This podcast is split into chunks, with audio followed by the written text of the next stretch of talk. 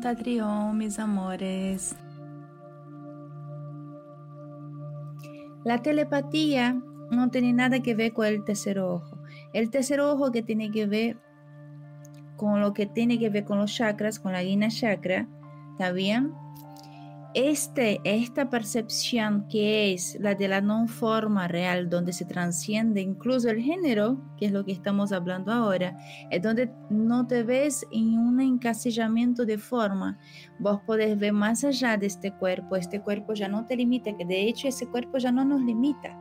¿Se entiende? Nuestra energía esencial va mucho más allá de ese cuerpo que creemos que nos limita. ¿Está bien? Así que, ¿qué pasa ahí? Yo veo mucha, pero mucha gente dentro del camino espiritual o pseudo espiritual, como suelo decir a veces, que dice que han tenido visiones o que han tenido telepatía. Ya hablo de la telepatía posta, ¿está bien? O que han tenido visiones o ese aquello con el tercero ojo. Les cuento algo la única forma de activar el tercer ojo que tiene que ver ¿no? con la guina chakra y está relacionado con un montón de aspectos energéticos, pero no tiene que ver con el espiritual, sino con el producto del cuerpo psicofísico, porque los chakras tienen que ver con el producto de la energía psicofísica. Es cuanto más trabajas la energía psicofísica con conciencia, vas a sutilizar y armonizar la energía de los chakras entre sí.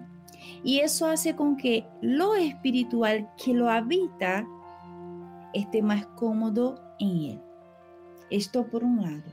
Por otro lado, nosotros tenemos, ¿no?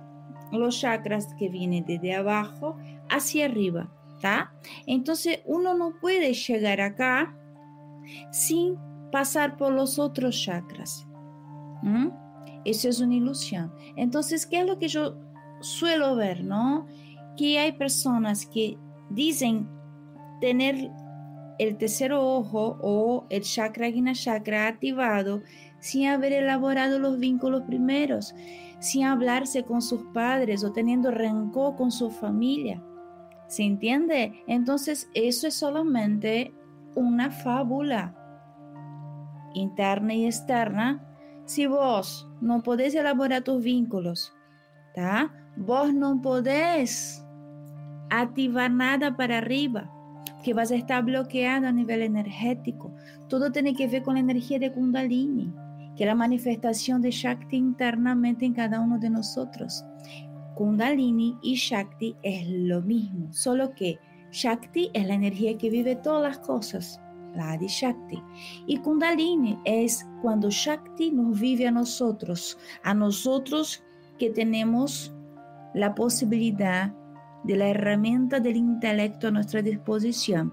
Entonces, Kundalini internamente es la misma energía de Shakti, solo que Shakti internamente se llama Kundalini. ¿Está bien?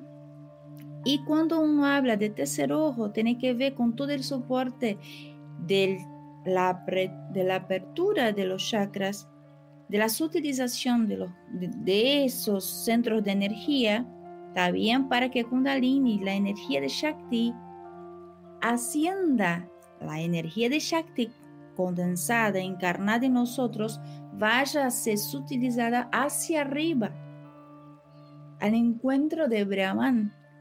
¿Se entiende, mis amores? ¿Mm? Y cuando llegue a esta zona, es donde no hay forma. ¿Se entiende? Entonces no hay cómo llegar hasta acá o abrir el paso para que Kundalini ascienda todo eso si vos no elaboraste. Vínculo primero dentro de la Tatri transcripción. Ojo, ¿eh? estoy hablando de Tatri. ¿Mm? No estoy hablando de otra teoría, estoy hablando de Tatri. Puede ser que otra teoría diga otra cosa. Sí, puede ser. ¿Está errado? ¿Está mal? No. Es lo que le sirve a otros. Lo hablo desde lo que me sirve y de lo que vivencio yo. Matashi. ¿Está bien? Así como existen teorías que hablan que hay nueve chakras, así como existen teorías que, que hablan que hay 49, así como existe que eh, dicen que existen siete, ¿está bien? En Tatri son miles y miles y miles de millones de chakras. ¿Está bien? ¿Por qué? Porque chakra es centro de energía y para Tatri, eso es una codificación Tatri, que quiere decir mía propiamente dicho, cada célula es un centro de energía. ¿Mm? Pero sí tenemos chakras de proyección que está relacionado, interrelacionado con las glándulas endocrinas. ¿Está bien? Entonces, a depender de la zona del cuerpo, esos chakras, que son los centros de energía representados por las células, pero que son constituidas y formadas todo lo que es materia eh, o no, todo lo que existe o no podemos ver con nuestros sentidos y en esa realidad maya, ilusoria, es constituida de átomos. ¿Está bien? Así que es lo que pasa ahí. Cuando uno, ¿no? Está con la energía sutilizada y armonizada desde la práctica, de la práctica psicofísica, que no es solamente el yoga y la meditación en sí mismo, es un montón de cosas, el arte, también nadar, bailar,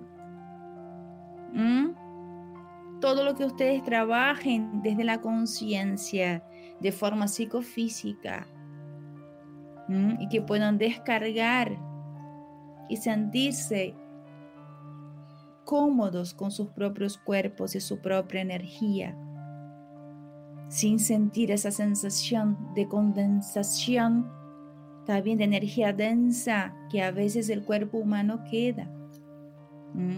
Entonces, junto a eso, a eso, si vos trabajás una técnica de visualización, una técnica de respiración consciente, una técnica de meditación, eso facilita mucho más cantos de mantra, cantos espirituales que no necesitan solo ser mantras, sino si yo dijera que tendría que ser solo mantras, estaría haciendo lo mismo que los fanáticos religiosos de otros de otras tradiciones o religiones que creen que su verdad es absoluta.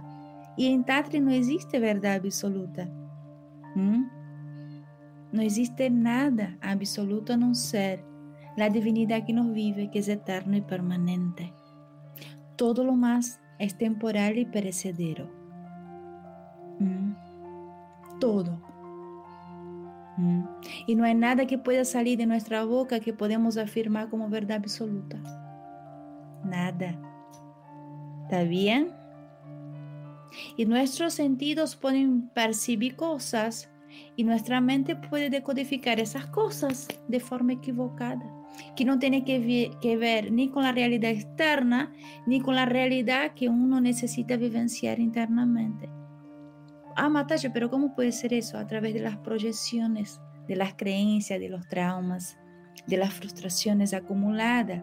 Entonces uno a veces queda cegado por esto por esta ilusión, por esa necesidad de cumplir algo que uno cree necesitar, ¿no? Esa creencia de necesitar algo y uno proyecta en la realidad y pierde la experiencia real en sí misma.